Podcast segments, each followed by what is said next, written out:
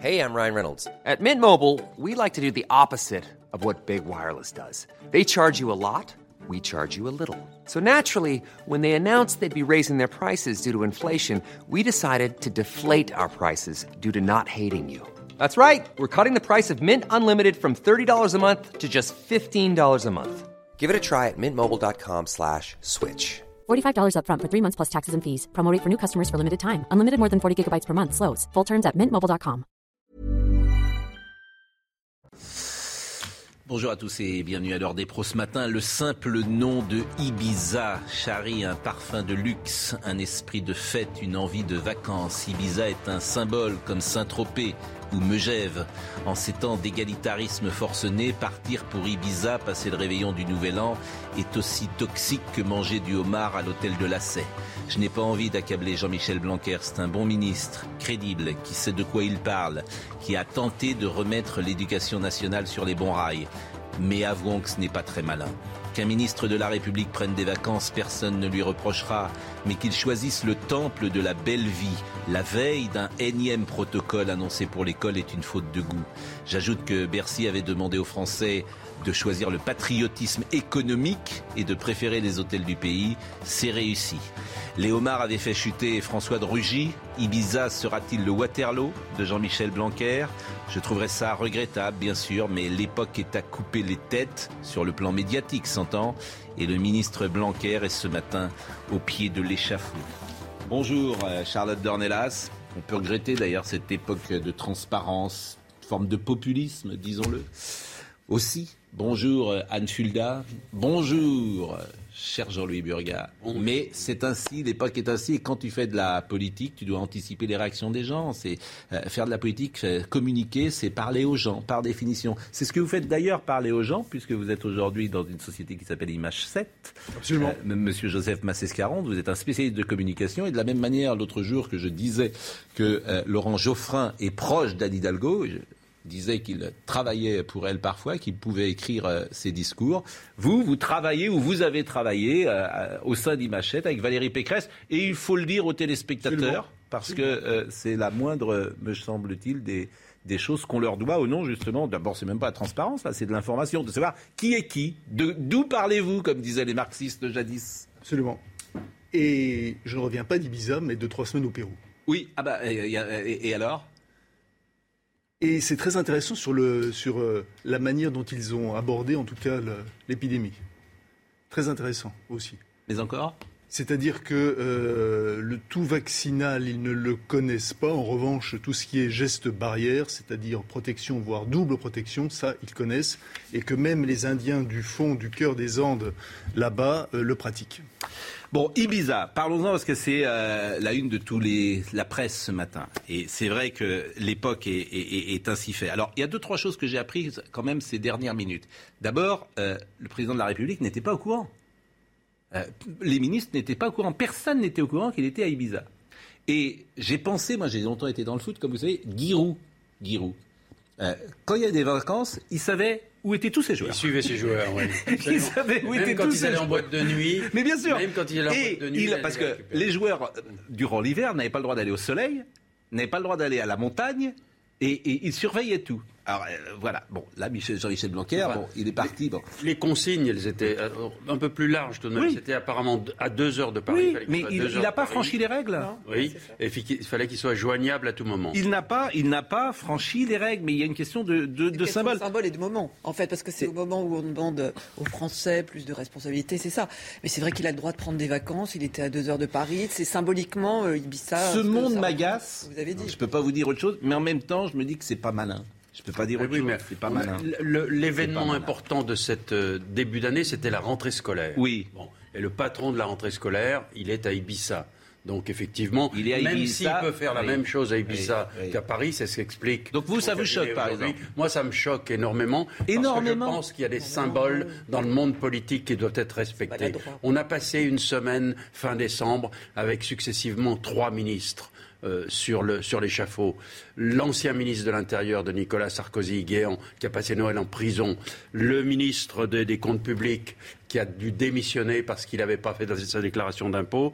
Et en, une semaine, il y avait encore le ministre des anciens combattants. Je veux dire par là que les ministres doivent être irréprochables dans leur vie et donc, privée. Donc être à Ibiza, c'est ne pas être irréprochable. Ibiza, c'est un symbole. C'est le même symbole que le ministre qui, en 2003, pendant la canicule, hmm. était sur la côte d'Azur pour dire hmm. portez-vous bien. Bon, en tout cas, euh, il y a beaucoup de réactions. Euh, Gilbert Collard, pendant que les profs et les parents attendaient le très tardif protocole de la rentrée, Blanquer était à Ibiza. Chez les Blanqueurs, l'indécence des vacances, c'est sacré. On va, euh, il va être avec nous dans quelques minutes d'ailleurs, Gilbert Collard.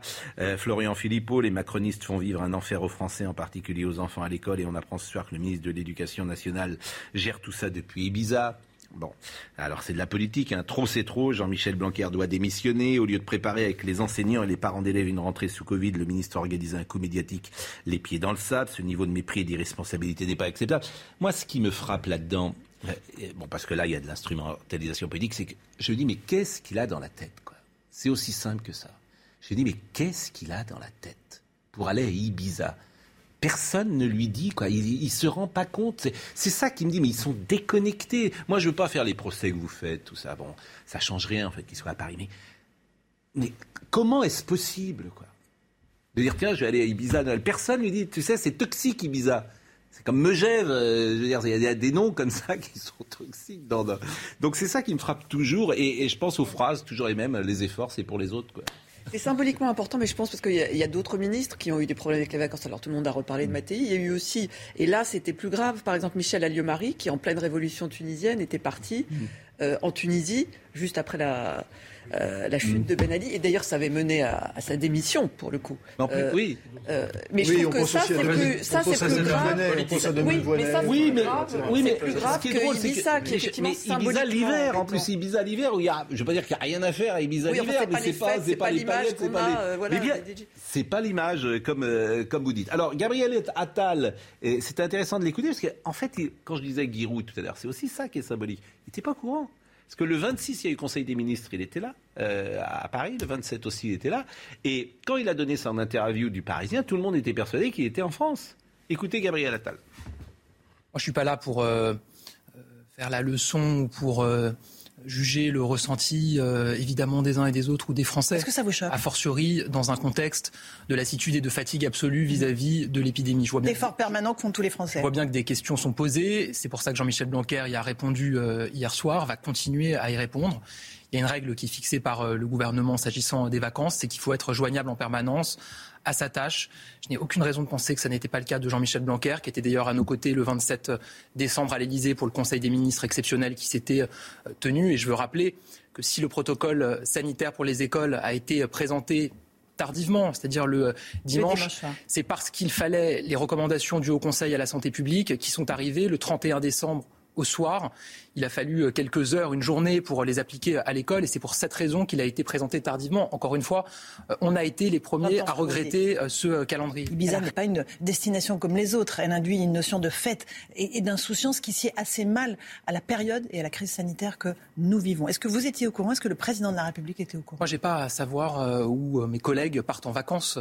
et donc, ce que je vous dis, c'est qu'il y a une règle qui est fixée, qui est très claire, c'est qu'il faut être facilement euh, rapatriable entre guillemets euh, à Paris si besoin et qu'il faut être joignable en permanence et mobilisé à sa tâche. J'ai pas de raison de penser que ça n'était pas le cas encore une fois parce que euh, il y a eu un certain nombre de réunions qui se sont tenues et des échanges qui ont eu lieu. C'était pas une erreur politique. Encore une fois, moi, je, Jean-Michel Blanquer a répondu à des questions hier qui lui ont été posées. Moi, je vous la pose à vous. À des questions qui lui sont posées. Moi, ce que je suis porte-parole du gouvernement, je rappelle la règle qui est fixée. Ce qui compte, c'est que les ministres soient à leur tâche. Évidemment que c'est difficile. Évidemment, dans un contexte qui n'est pas simple, dans un contexte aussi, je le redis, de lassitude, de fatigue des Français face à cette épidémie, face aux mesures qu'on est amené à prendre. Et donc il faut de la clarté et s'exprimer. Bon, il est évidemment habile. Il est aussi élégant parce qu'il n'a pas envie de taper sur son euh, collègue, bien évidemment. Moi, je retiens quand même deux choses. Il dit euh, Je n'ai pas à savoir euh, où sont les ministres pendant les vacances. Si. Si. Bien évidemment, si. Oui, mais le président de la République, bah, non, mais, mais, je veux dire, mais, pardon, mais parce que tout fait sens, comme dit l'autre. Tout fait sens. On, touche là à la réalité du pouvoir actuel. Hmm. À partir du moment où en France, il n'y a que deux personnes qui dirigent le pays, c'est-à-dire M. Colère et le président Emmanuel Macron. Non, je disais, il n'y a que deux personnes qui décident. C'est un argument de campagne de Valérie Pécresse. Non, non, non, non. C'est un argument, c'est un argument que tout le monde euh, peut constater, que tous les journalistes politiques ont constaté, tous sans exception. Donc, simplement, il y a euh, deux personnes qui dirigent. Eh ben, de fait, euh, ce que font les ministres mm. importe moins je dirais presque importe peu. Bah, c'est ça la réalité. La preuve que non, c'est qu'il va peut-être, parce que c'est la question politique que je vais vous poser, est-ce qu'il va? Comme on dit vulgairement, sauter. Je vous rappelle que le président de l'Assemblée nationale a sauté sur des homards à l'hôtel de la Sey. Euh, donc euh, euh, le, parallèle est, évidemment. Alors on peut trouver ça regrettable, on peut trouver que c'est du populisme, on peut trouver que la, la dictature de la transparence, tout ça. Moi, je suis plutôt d'accord avec ça. Mais en même temps, je dis c'est tellement quand j'ai dit c'est pas malin et c'est le minimum que, que, j'ai pu dire là-dessus. On va être avec Gilbert Collard dans une seconde. Je le salue, Gilbert Collard qui a été... Euh, ah bon, vous faites de la politique, forcément, euh, Gilbert Collard. D'abord, je vous souhaite une bonne année parce que vous n'étiez pas intervenu depuis le début. Euh, bonne année, bonne année. J'ai lu un peu mauvaise la bonne année parce que vous m'aviez traité de, de, de faussaire en information là sur le vol dans sur le vol de la ministre. Elle avait... Et on s'était pas trompé. Et puis vous n'avez pas fait votre mea culpa, là. Hein. C'était sur quoi, alors je m'en souviens plus. Ah ben, vous savez, Monchalin, la ministre, là. Ah oui, Monchalin. Ah oui, vous avez raison, oui. Ah oui, oui, oui. Ah oui, Madame Monchalin qui était montée dans un avion. Ah ouais, vous avez dit Collard, il a fait une fausse nouvelle, oui. c'est pas bien. Enfin bon, je vous pardonne. Allez. Ah non, bah, vous pardonnez parce que vous êtes euh, chrétien et vous êtes bon, sans doute, et c'est bien. Chrétien et bon, et très, trop bon, peut-être. bon, c'est entendu. Bon, vous avez fait de la politique ce matin, évidemment, pendant que les profs et les parents attendaient le très tardif protocole de la rentrée, Blanquer était à Ibiza. Bon, mais cette époque, est-ce que vous ne contribuez pas non plus à fadir euh, d'une certaine manière ou à, baisser en tout cas le niveau euh, de euh, la politique? Parce que le 31 décembre, d'être en famille, je ne sais pas qui il était d'ailleurs, Jean-Michel Blanquer, d'être en famille à Ibiza, à deux heures de Paris, qu'est-ce que ça aurait changé s'il avait été à Saint-Michel-Chef-Chef ou à Taron-Plage, Gilbert Collard? Bah, il aurait. Bon, d'abord, faire de la politique, c'est aussi réfléchir euh, sur les événements du quotidien. Hein. C'est pas réservé aux seuls journalistes. Hein. Euh, si les hommes politiques, sous prétexte que leur réflexion peut, induire des polémiques, n'ont plus le droit de réfléchir ni de parler, il n'y a plus que les journalistes qui existent. Hein. Et entre nous, ce serait une perte. Bon, il vaut mieux que de temps en temps, les hommes politiques euh, fassent réflexion s'ils peuvent. Bon, moi, je pense que c'est une faute de de tact vis-à-vis euh, des personnels euh, de l'école. Quoi. Euh, voilà, c'est vivre les vacances, ça bat les pénitences. Bon, c'est un peu c'est maladroit, c'est de l'ordre de la faute de tact, de la faute de goût. Voilà, on attend d'un ministre dans une période difficile où tout le monde est mobilisé. Euh, qu'il soit là, qu'il soit sur le pont. Alors quand euh, M. Attal, très embarrassé, nous dit on, l'important c'est qu'on puisse le joindre, euh, encore heureux, mais la, présence, la présence a un sens, voilà. Ou, alors on considère qu'on est dans une société complètement théorique, complètement virtuelle, et à ce moment-là les ministres peuvent aller n'importe où, ou on considère encore que la présence du responsable euh, a, du sens et le responsable doit être là pour motiver, pour accompagner. Au nom de, l'exemplarité. Charlotte, vous n'avez pas dit un mot depuis le début de l'émission. Euh, le sujet qui me. Non, mais en fait, je, suis très partagée parce que, bon, déjà, moi, la première chose qui m'a fait rire, entre guillemets, c'est d'imaginer Blanquer qu'on imagine très. Avec ses petites lunettes en train de travailler à Ibiza. le, et en plein hiver. Euh, il y a Didier Barbelivien qui m'envoie un texto, euh, il me dit, vous savez ce que c'est qu'Ibiza en plein hiver justement, c'est pas David Guetta, par contre. Oui, c'est pas David Guetta. Il y a, il y a, il y a ça pour commencer. Il y a, oui, mais bon, le nom, il le sait. Le mot est toxique, c'est ce que j'ai dit tout à l'heure. Euh, la deuxième chose, c'est en effet le, le, côté passer aux vacances en France, on a besoin de vous, etc. Et puis eux ne sont pas capables de le faire. Ça, c'est la troisième chose. Ça, ça en revanche, vrai, le patriotisme économique voilà. de En revanche, il y a une autre chose, c'est que vouloir et j'entends certains qui appellent à la démission pour mm. le lieu par ailleurs, je ne vois pas l'intérêt d'aller à Ibiza quand on sait qu'on aura un protocole à faire et que probablement il n'avait pas les pieds dans le sable, mais euh, il était attablé à faire son protocole. Mais il y a, y, a, y a, une autre chose, c'est que le, le, on voit bien depuis le début que l'état d'esprit dans lequel est ce gouvernement et Jean-Michel Blanquer sur les protocoles, sur les enfants et sur les protocoles qui sont imposés dans les écoles, qui soient à Paris ou à Ibiza, ne change rien. J'aimerais plutôt qu'on discute de la pertinence oui, mais vous savez de leurs décisions. Que, euh, un professeur des écoles gagne 1000 1002, 1300, 1400 Mais c'est pour euros. ça que je suis d'accord avec vous. vous, dites à ce professeur des écoles dans cette société aujourd'hui qui est folle d'égalitarisme que le ministre euh, se fait la belle vie à Ibiza avec je ne sais qui euh, en famille à, à des prix où ce professeur des écoles ne pourra jamais payer. C'est ça la réalité. C'est ça en sous-texte qui existe Oui, mais derrière ça, ça, on peut y répondre en disant, en effet, la société est folle d'égalitarisme.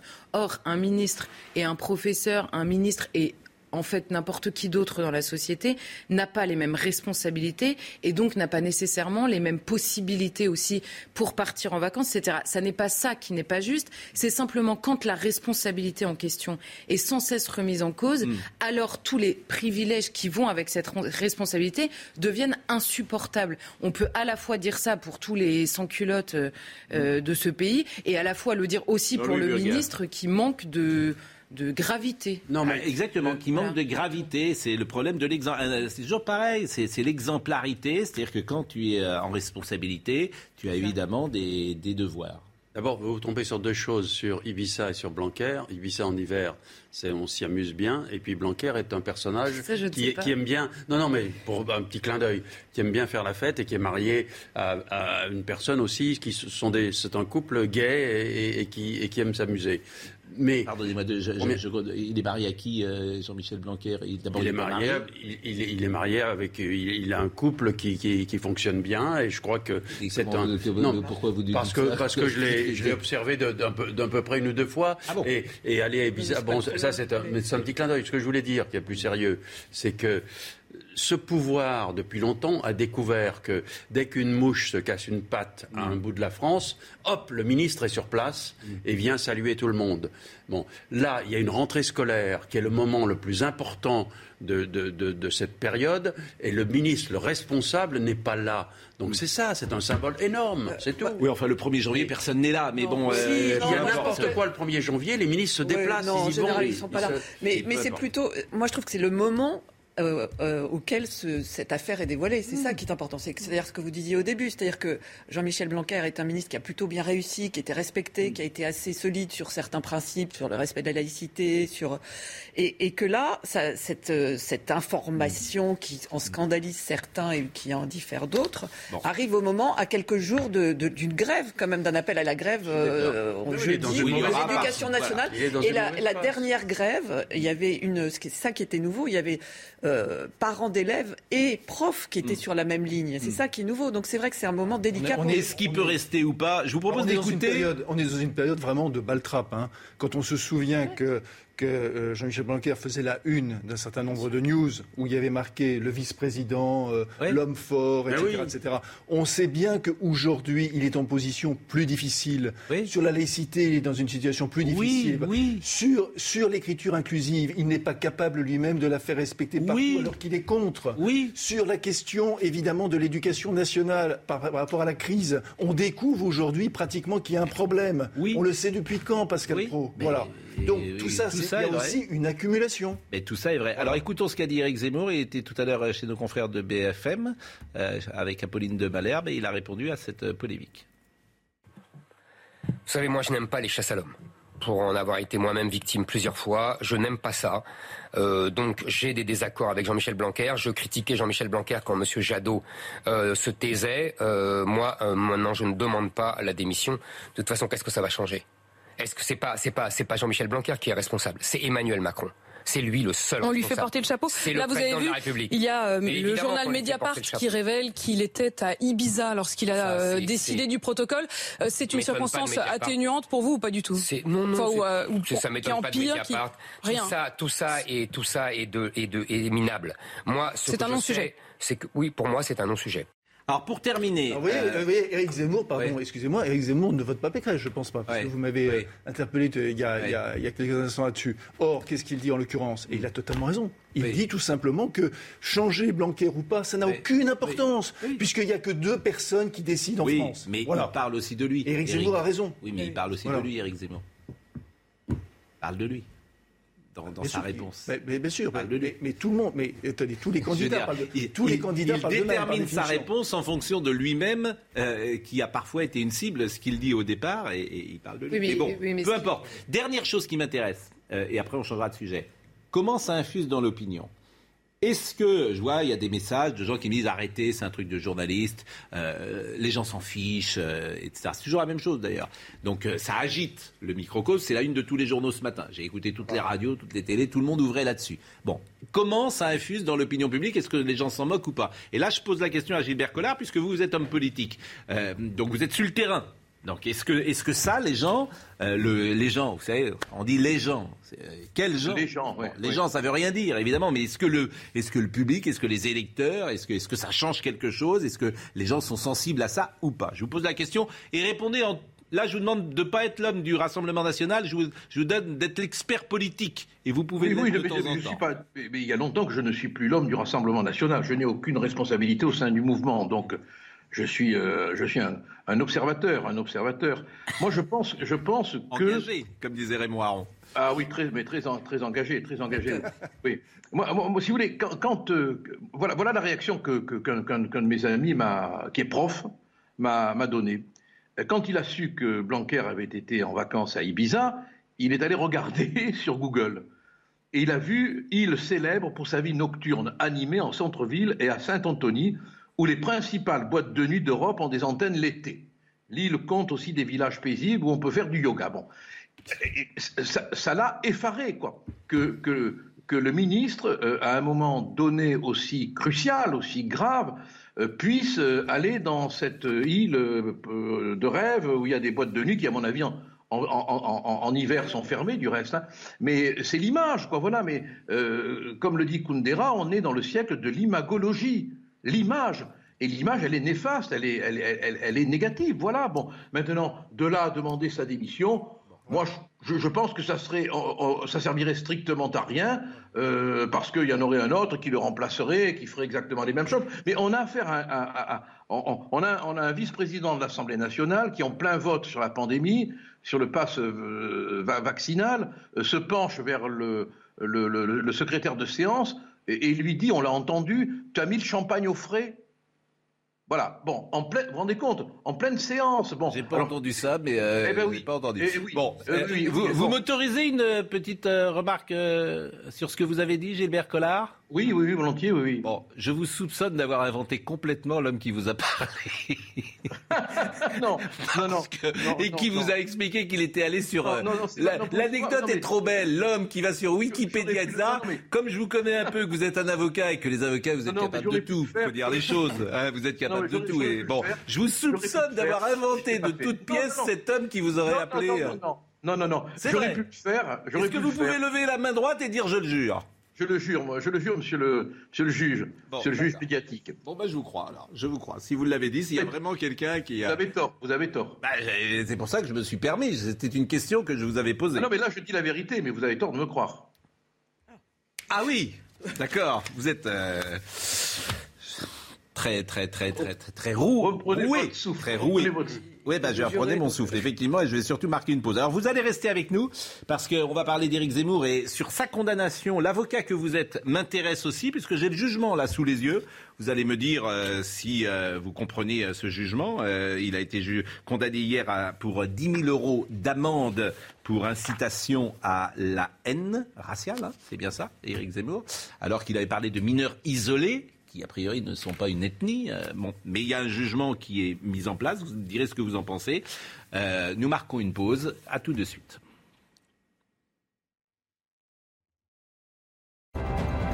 Rendez-vous avec Jean-Marc Morandini dans Morandini Live du lundi au vendredi de 10h30 à midi. Oui. Gilbert Collard est resté avec nous. Il est en direct d'Ibiza et je le salue. Je, je- suis sorti de boîte de nuit très, très, très tôt ce matin et j'ai- j'ai rencontré euh, Blanquer qui était en monokini. Mais il a transporté sa bibliothèque pour faire diversion. Mais en fait, il est, il est à Ibiza. Bon, euh, alors euh, chaque mot fait réagir nos téléspectateurs et on me prévient, vous avez dit tout à l'heure que euh, Jean-Michel Blanquer formait un couple gay. Je voulais dire heureux. Voilà, heureux. et joyeux. Alors il y a des Joyeux. gens, voilà, il y a des Ouais. gens, il fallait entendre gay, que G-A-I. le, le- le Euh, mot gay ouais. est parti Et- dans et- une direction et bon. qui n'était pas la mienne. Gauthier Lebret, je le salue aussi parce qu'il est avec nous et c'est lui euh, qui suit en ce moment euh, Éric Zemmour pour la campagne électorale. Éric Zemmour qui a réagi sur sa condamnation et comme euh, euh, Gilbert Collard est, est là, je vais essayer de décrypter avec lui juridiquement, judiciairement le, jugement qui a été porté. Écoutons d'abord euh, Éric euh, Zemmour euh, sur sa condamnation tout à l'heure. Non, je ne regrette absolument pas d'avoir prononcé cette phrase. Je pense que euh, je suis l'objet d'une justice politique qui évidemment euh, veut m'interdire de parler non seulement d'immigration, mais de lier l'immigration à la délinquance et à l'insécurité. C'est tout simplement une justice politique. Vous savez, euh, il y a eu un rapport sénatorial, vous voyez, du Sénat, il y a quelques mois, qui dit, en d'autres mots, exactement la même chose, que euh, la violence et euh, la délinquance de ces prétendus mineurs isolés, qui sont en fait des clandestins, qui pour la plupart ne sont pas mineurs et qui ne sont pas isolés puisqu'ils sont soit manipulés par des bandes mafieuses, soit envoyés euh, carrément euh, par leurs parents. Euh, je tiens à dire que, en vérité, j'essaye, moi, de protéger mon peuple et le peuple français des exactions de ces bandes de jeunes. Alors, ça, c'est la première réaction. Mais je voudrais également, parce que là, on arrive sur un terrain judiciaire, écouter la réaction de son avocat, M. Pardo. Nous étions poursuivis pour euh, les migrants isolés et voilà que nous sommes condamnés sur les immigrés. Il s'agit d'un dévoiement. Je rappelle que les migrants ne sont ni une race ni une ethnie et que donc nous poursuivre pour provocation à la haine raciale n'avait pas de sens. Dès lors, cette transformation m'amène à recommander à mon client de faire appel. Pour moi, ce n'est pas une condamnation solidement argumentée juridiquement. Alors, Gilbert Collard, euh, j'ai le jugement sous les yeux. Voilà ce qu'écrit le juge. Sous couvert de désigner les mineurs isolés, Éric Zemmour, qui disqualifie ces termes immédiatement après les avoir prononcés, ils ne sont ni mineurs isolés, euh, ni ils ne sont ni mineurs, pardon, isolés, deux mots de mensonge, opère un glissement vers les personnes qui revendiquent le statut de mineurs non accompagnés sans pouvoir y prétendre et qui finalement ont en commun le seul fait de ne pas appartenir à la nation française, d'être immigrés. C'est précisément à raison de leur non-appartenance à la nation française qu'Éric Zemmour les vise, le vocabulaire employé par le chroniqueur empruntant au registre lié à l'immigration. Est-ce que vous validez la position juridique judiciaire du juge? Ah, certainement pas. Elle est. Je veux dire qu'aucun professeur de droit sérieux n'accepterait euh, une copie ainsi rédigée. Le drame aujourd'hui, et c'est un drame réel, c'est que euh, beaucoup de juges ne font plus du droit. Ils se servent du droit pour faire de l'idéologie. Là, on, a un terme qui est, qui est juridique, c'est le terme de glissement. Euh, euh, ça veut dire quoi en jurisprudence glissement? C'est une, euh, une, une, notation juridique qui n'a pas de sens. C'est aberrant, quoi. Euh, il y a une poursuite, comme on ne peut pas l'asseoir, euh, on opère une interprétation pour aller vers euh, euh, le, migrant immigré. Non, mais c'est préoccupant, parce qu'on a affaire à des juges qui deviennent des espèces de moralisateurs. De, de, de- de- de prêtres du droit. Bon, et c'est absolument inacceptable. En Alors je poursuis, je poursuis le jugement. hein. La généralisation de son propos à toute personne immigrée est évidente et répétée, malgré les tentatives de la présentatrice, en l'occurrence Christine Kelly, de l'émission, d'amener le chroniqueur Éric Zemmour à restreindre le champ de ses accusations, euh, comme en témoigne le dialogue si euh, reproduit euh, si euh, avant, que je ne vais pas citer pour tout vous dire, parce que c'est un, un petit peu plus long. Et puis... euh, encore plus loin, des propos incriminés. Il ressort aussi sans ambiguïté que le groupe visé est celui constitué par les personnes immigrées présentées sur le sol français. Hein, je rappelle euh, sa phrase euh, sur euh, ils n'ont rien à faire ici. Euh, voilà, donc euh, pour le juge, euh, le, le groupe visé celui constitué par les personnes immigrées, en réduisant, en réduisant les immigrés à de simples délinquants même potentiels, comme s'ils contenaient en eux-mêmes ces prédispositions, c'est tout ce qu'ils sont, etc., etc. Donc voilà l'argumentation judiciaire, juridique du juge Gilbert Collard. Oui, mais la Cour d'appel, je vous fais le pari, euh, intellectuel euh, va réformer ça rapidement parce que ça ne tiendrait pas devant la Cour de cassation et ça ne tiendrait pas devant la Cour européenne des droits de l'homme. Euh, il y a, euh, si on prend la peine de faire un commentaire d'arrêt ou de, jugement, comme on le faisait à la fac autrefois, on, est obligé de dire que le juge s'égare. Il est comme pris dans une espèce d'ivresse de mots. Euh, il n'est pas là pour faire, pour faire euh, un article, il n'est pas là pour faire de la littérature. Alors ça veut dire quoi? Justice politique, c'est ce que disait Eric Zemmour hier, selon vous? Idéolo- euh, justice idéologique, mais là on a affaire, on a affaire à un juge qui est euh, qui, est- qui, qui, qui, euh, qui a une vision morale euh, de la de la société, de, de l'immigration, et qui considère que toute analyse euh, qui est euh, négative est interdite. Voilà, Bon, c'est euh, une atteinte à la liberté d'expression. On a compris, c'est votre avis et il m'intéresse. Le mot, le glissement, c'est peut-être pas un terme juridique, mais il incarne toutes les dérives d'Éric Zemmour aujourd'hui. C'est-à-dire que sur, Ah oui, sur beaucoup de sujets, il dit des choses, il ouvre des pistes, il dit des choses qui intéressent le débat national, mais chaque fois il glisse. Oui, mais c'est un pas le- sens le- c'est pas le sujet. Le sujet, c'est est-ce que, c'est euh, exactement le débat qui a eu lieu à propos des handicapés. Il a dit des choses, il a ouvert une piste, mais il est allé beaucoup trop loin, il a glissé. Et une fois de plus, là, il a glissé. Sur quoi il a glissé Alors la Non, mais- phrase, quand même, Et on en parlera tout à l'heure. Bah, Euh, la phrase sur euh, Oui. incriminé, c'est ils n'ont rien à faire ici, ils sont voleurs, ils sont assassins, ils sont violeurs. Il, il parlait donc des, des- des mineurs D'ailleurs, c'est une erreur parce que euh, Alors- sa, sa généralisation n'a pas de ce sens. voilà, si ce n'est pas une c'est ce que Christine généralisation, Kelly lui a dit tout de suite voilà. d'ailleurs, et il l'a reconnu quelques secondes plus tard. Voilà. Donc, Oui. donc c'est là-dessus quand même Oui. qu'il y, a- qu'il y a un problème. Donc il a été donc, condamné pour complicité injure raciale et, euh, et ainsi de provocation à la haine. C'est la Raciale. troisième fois à la haine raciale. C'est la troisième fois quand même. Alors je, je suis d'accord avec ce que ce que vient de dire euh, M. Bourquin. C'est vrai que euh, il ouvre des sujets qui préoccupent les, les Français. Euh, néanmoins, à chaque fois, il va un peu trop loin. Alors quand il était juste euh, journaliste, polémiste, c'était moins problématique. Là, il, il est candidat à la présidentielle. Donc, il y a un moment où, néanmoins, il doit, il doit rassembler et rassurer. Et on a vu là dans les derniers sondages que par rapport à Marine Le Pen, désormais, euh, celui qui, qui, qui semble ne pas, il y avait une, il a été interrogé sur celui qui peut être un danger pour la démocratie le plus entre Marine Le Pen et, Éric Zemmour. C'est Éric Zemmour qui semble plus être un danger pour la démocratie aujourd'hui que Marine LePen. Charlotte? Un danger pour la démocratie, ça mériterait de, de définir danger Non, mais ce que démocratie. je veux dire, c'est qu'un un- candidat à la présidentielle doit rassembler néanmoins. Il y a Non, mais doit rassembler, ça veut dire quoi Ouais, Non, dire pendant quoi une élection présidentielle, Enfin, c'est précisément le moment du clivage.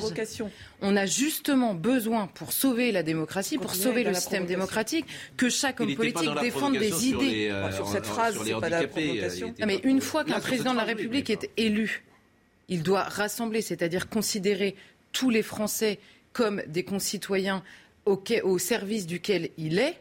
Je ne vous rappellerai pas les phrases récentes d'Emmanuel Macron, mais je ne sais pas qui divise ce pays.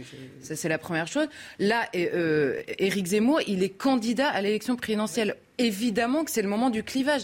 Tout le monde ne peut pas être d'accord avec tous les candidats à la présidentielle. C'est absurde d'imaginer que ces clivages n'ont pas lieu d'être. C'est par ailleurs, je pense qu'on meurt de ça, en fait. C'est que sur, sur une infinité de sujets, notamment sur celui de l'immigration, pendant des années, il fallait que tout le monde soit d'accord parce que, évidemment, tous ces gens-là étant eux-mêmes euh, la piste, c'est eux qui décidaient qu'on dérapait ou pas. Mais à force d'être tous d'accord, peut. il y a des gens qui ne se sentent pas représentés. On peut traiter du sujet de l'immigration dont il faut Non, parler, c'est évident. Mais on a glissé là. Ce qui Bah, m'intéresse glissé, dans ce que dit Gilbert Collard, d'abord, je- j'avais posé déjà la question hier à Sophie Obadia, euh, qui était avocate aussi. Manifestement, euh, en première instance, les juges, entre guillemets, sont moins sérieux sur le plan euh, juridique que dans la cour d'appel où ce sont des magistrats plus euh, expérimentés ou plus Attendez, que- attendez, J'entends attendez de ça, voir. je sais pas si c'est vrai Bah, Attendez de voir, attendez de voir, Pascal Pro, parce que tous ces juges Oui. qui ont quand même une grille d'analyse idéologique,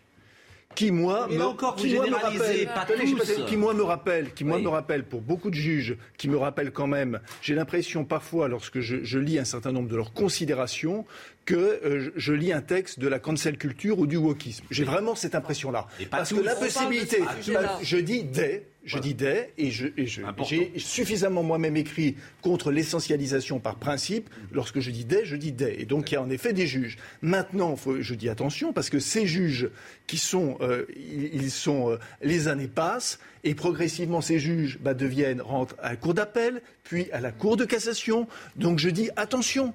Attention, et ça, et ça, ça a été suffisamment marqué parce qu'on va avoir des, on va avoir un certain nombre de surprises. Quand il, sur la phrase, sur la phrase qu'il dit, que- sur la phrase que dit Éric Zemmour, c'est une phrase qui a en effet, lorsqu'il fait, euh, lorsqu'il fait référence à un rapport de- du, du Sénat, il a raison. Il y a des rapports, des- il y a du travail de sénateurs qui mettent en effet le danger de mineurs qui sont des mineurs isolés, Alors justement, Guillaume issus de l'immigration. Voilà. Ça, si vous ne pouvez pas Nous sommes d'accord. introduire ça dans le débat public, Nous ça sommes- veut dire, je suis désolé, si vous voulez devoir mettre les formes, ça voulait dire que vous êtes dans du wokisme juridique. Guillaume Pelletier était enfin. ce matin, Guillaume Pelletier était ce matin sur RTL et effectivement là-dessus il a euh, cité quelques chiffres de la préfecture de police de Paris manifestement, euh, donc euh, qu'on a pu vérifier. Vous connaissez la chanson de Guy Béard? Laquelle, dites-moi? La vérité. Le premier qui dit la vérité, il doit être exécuté. Non, moi je vous demande si Eh bien- on peut tout dire. Est-ce qu'on peut dire sale blanc, sale arabe, mort Non, aux non, juifs? Attendez, attendez, attendez, attendez. Éric Zemmour n'a jamais dit ça. Euh, sur la question, en plus, euh, enfin, Éric Zemmour est un Français juif berbère. On va arrêter de nous répéter toute la journée qu'Éric Zemmour est antisémite. Éric Zemmour, mais- c'est le candidat du réel et de la vérité. Je vais vous donner quelques chiffres pour que chacun comprenne et que chaque auditeur de RTL se fasse son avis. 35% des cambriolages et des vols avec violence à Paris sont commis par des mineurs euh, isolés. 70% des mineurs qui sont déférés au parquet en région parisienne sont des mineurs Isolés. Euh, Vous les, vous les vérifierez Non, mais- attendez, 7000, Moi j'ai les chiffres de la 7000 protection judiciaire de la 7000 jeunesse. interpellations en 2020 à Paris par la préfecture de police sont des mineurs isolés. L'Association des départements de France nous rappelle qu'il y a environ 40 à 50 000 mineurs isolés en France, que ça coûte 2 milliards d'euros. Oui, il y a une surreprésentation de la délinquance dans les parmi les mineurs isolés. Et donc, nous dénonçons ces procès politiques qui visent au fond à, à museler le peuple français, à, à- à museler les sonneurs de toxins Guillaume et les lanceurs d'alerte. Éric Vous Zemmour, savez très et nous, bien- avec lui, nous ne nous tairons pas. Bon, Non, mais en fait, il on va refermer Mais le vous dossier. ne- Vous ne pouvez pas, vous ne pouvez pas, pardonnez-moi, vous, vous ne pouvez pas confisquer un débat présidentiel avec d'un côté euh, la question de la pandémie qui étouffe tout et d'un autre côté l'impossibilité de dire un certain nombre de choses qui peut-être sont dites qui devraient être corrigées, peut-être sont dites avec trop de, de- de- de- d'une manière trop tranchante, à la hache, si je puis dire, mais qui n'en demeurent pas moins une réalité. Charlotte, et après je vais Mais interroger la- Gauthier Lebret. Je voulais juste réagir sur la question de la politisation des juges, ou en l'occurrence de ce juge. Évidemment qu'à partir du moment où vous faites des textes de loi qui sont imprécis par la force des choses, que vous demandez au juge dans une chambre particulière d'interpréter ce texte, vous politisez. Vous politisez vous-même le juge. Donc c'est les hommes politiques qui ont décidé que les juges feraient de la politique, notamment sur ce genre de choses. Est-il possible, plutôt que de s'attarder systématiquement sur la décision d'un juge, d'interroger la légitimité même de la poursuite initiale de ces propos-là, en fait? C'est simplement ça le problème. Évidemment que quand Éric Zemmour dit tous sont violeurs, etc. Christine Kelly immédiatement réagit, lui-même dit oui, non, évidemment pas tous. Il y revient le lendemain, voyant la polémique qu'il a euh, initiée. Il y revient lui-même en disant évidemment pas tous. Au lieu de s'attarder sur le véritable problème des mineurs isolés, vous parlez avec n'importe quel policier aujourd'hui qui vous dit on a un énorme problème, on s'attarde sur le fait qu'il a initialement généralisé et on empêche le débat lui-même. C'est ça qui est grave. Et je suis désolée, mais la question de l'émission de la justice sur ces sujets, c'est d'abord un problème du politique lui-même qui l'a voulu. On n'a jamais empêché le débat sur ce genre de problème. Le, le- Mais ça, le ça problème, me- le problème, il est simple, c'est qu'aujourd'hui, on a un candidat à la présidence de la République. On aurait pu le laisser dire tout ce qu'il voulait et débattre de tout ce qu'il voulait faire ou ne pas faire autour de cette table. Mais aujourd'hui, ses propos n'ont plus la même valeur. C'est pareil. Là, il n'était le- pas euh, candidat quand il l'avait dit. Non, mais bon, Gauthier Lebret est avec nous. Gauthier, répondre. vous allez me dire un mot parce qu'il a été interrogé hier sur son programme judiciaire chargé, Éric Zemmour. Et la question lui a été posée. On va l'écouter et vous allez me décrypter euh, ce que dit Éric Zemmour à l'instant. Mais je pense que c'est une position idéologique. Comme toujours. On a décidé que c'était mieux euh, de mettre tout le monde ensemble. Eh ben, moi, je pense que non. C'est exactement la Voilà, c'était pas ce son-là que je voulais vous faire écouter, ça peut arriver. C'est, euh, il est interrogé hier, on lui, on lui dit vous, avez un- vous venez d'être condamné à 10 000 euros d'amende, mais vous avez un programme judiciaire chargé. Et voici ce qu'il a répondu.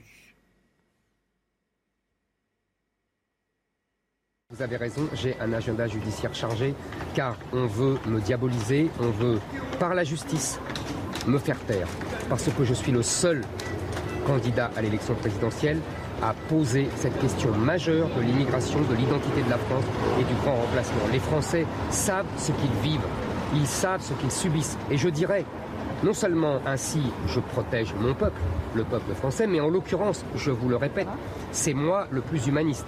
Car je le répète encore une fois, pour ces enfants, pour ces jeunes, la solution la plus humaine est de les rendre à leurs parents. Ils n'ont rien à faire ici. Euh, moi, je suis cohérent, vous savez, je ne, change pas selon euh, les interventions des uns et des autres ou même euh, les condamnations en justice qui sont une justice politique. Je tiens à le redire, c'est une justice politique. Bon, la justice euh, durant la campagne présidentielle. Bah, on a connu ça C'est une la antienne. hein. Voilà, Euh, c'est une antienne. Gauthier Lebret, c'est quoi le programme? programme Pascal, c'est euh, dès jeudi. Dès jeudi, Éric Zemmour est jugé en appel pour contestation de crimes contre l'humani- contre l'humanité. Là, il s'agit de ses propos sur euh, le maréchal Pétain. Vous savez, Éric Zemmour a dit que le maréchal Pétain avait euh, sauvé les juifs français. Il est donc jugé en appel. Il faut le dire, il a été relaxé en première instance et son avocat pourrait demander le report en raison de son agenda très chargé, en raison évidemment de la campagne présidentielle. Et ensuite, le 27 janvier, eh bien là, il est assigné pour contrefaçon du euh, droit d'auteur. Et là, c'est les images utilisées dans son clip de déclaration de candidature qui sont ciblées. En revanche, l'appel euh, de euh, la décision d'hier ne passera pas avant la présidentielle. bien Ah, c'est sûr. Ça, c'est pas possible. Bon, euh, d'ailleurs, ça pourrait être intéressant que ça passe avant la présidentielle dans ces cas-là, parce que ça, ça fait forcément euh, sens. Euh, on, on a terminé sur ce sujet. Euh, Ah, on a terminé sur ce sujet, oui. C'est-à-dire que- Et- et- ils en rêvent, attendez, euh, ils, ils en rêvent tellement. Ils en rêvent tellement Mm. depuis. de- de- ça nous a été tellement répété que cette présidentielle devrait, Mm. on devait remettre le couvert avec un face-à-face entre Emmanuel Macron et Marine Le Pen, d'accord, que tout sera bon pour le faire. Bon, euh, Gilbert Collard, euh, on parlera tout à l'heure des propos d'Éric Zemmour sur les, les handicapés.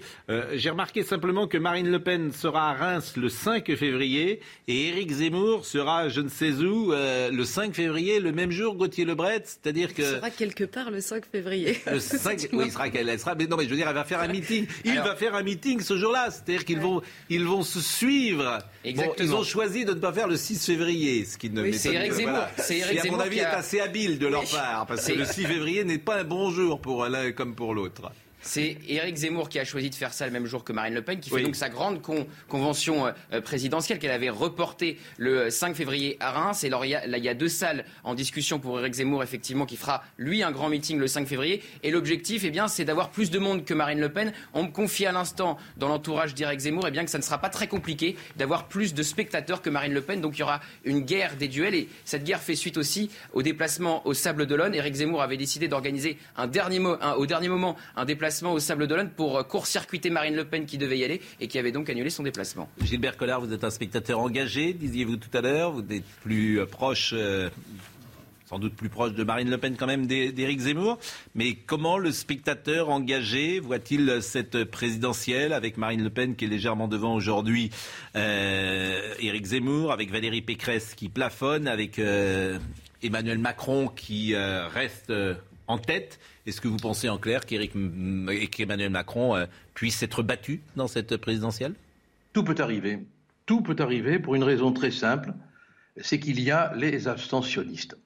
Et celui qui va réussir à les mobiliser, notamment en, les emmerdant un peu beaucoup à la folie, euh, risque de le payer cher parce qu'il y y a une force inactive, cependant très active, qui peut se mobiliser sur, euh, euh, sur une, une réaction. hein. Et je pense que le, le- le- le- le candidat qui aura euh, les gains des abstentionnistes va gagner. En- chaque fois qu'on parle de l'élection, on les oublie. Mais, Ah oui, on mais euh, ça ne veut pas dire grand-chose ce que vous dites. Ah non, je suis désolé, euh, ça, ça peut apparemment... grand-chose parce que Ah non, bon, non, non. les abstentionnistes, euh, Non, les abstentionnistes, euh, ils sont aujourd'hui, les gens sont plutôt mobilisés dans le camp Zemmour, j'ai le sentiment, ils sont plutôt mobilisés dans le camp euh, Marine Le Pen. Bon, pour Valérie Pécresse, euh, cet électorat euh, la vote euh, généralement. Bon, on est d'accord, on est d'accord. ils votent vous. pour qui les abstentionnistes? Eh bien, on n'en sait rien, c'est ça le problème. Et moi, je pense, je pense, c'est une donnée sociologique qu'on peut contester. Ah, ils mais je pense que Ils s'abstiennent, les abstentionnistes. Oui, oui. Si On l'a- on l'a vous me vu. permettez, c'est souvent ce qui arrive. hein. Non, mais euh, attendez, laissez- laissez- laissez-moi terminer, Pascal. Je voudrais, je voudrais faire une toute petite observation. Le- moi, moi, je pense, mais je peux me tromper, que les, que les abstentionnistes, c'est un électorat un peu, un peu anard, un, un peu contestataire, euh, qui a le sentiment que les politiques euh, ne jouent pas le jeu, se moquent d'eux, les emmerdent, quoi. Bon. Et euh, euh, Macron, a- moi, je pense qu'il a, il a, il a, en disant je vais vous emmerder, il parlait des, il parlait des non-vaccinés, bien sûr, mais quand même, c'est d'une manière générale un discours qui a été reçu par beaucoup de gens. hein.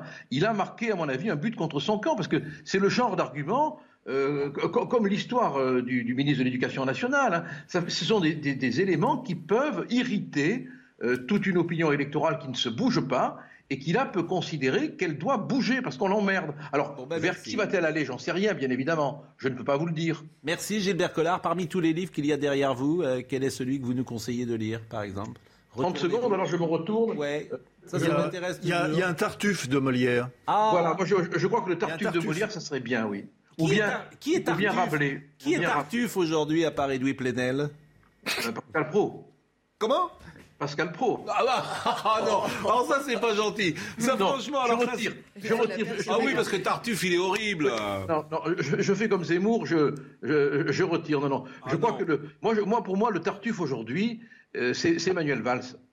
C'est un personnage qui est tellement fourbe, tellement, tellement, tellement hypocrite. Un jour en Espagne, un jour en France, un jour pour un tel, le lendemain contre un tel, qu'il il, il a vraiment une tête de Tartuffe, voilà.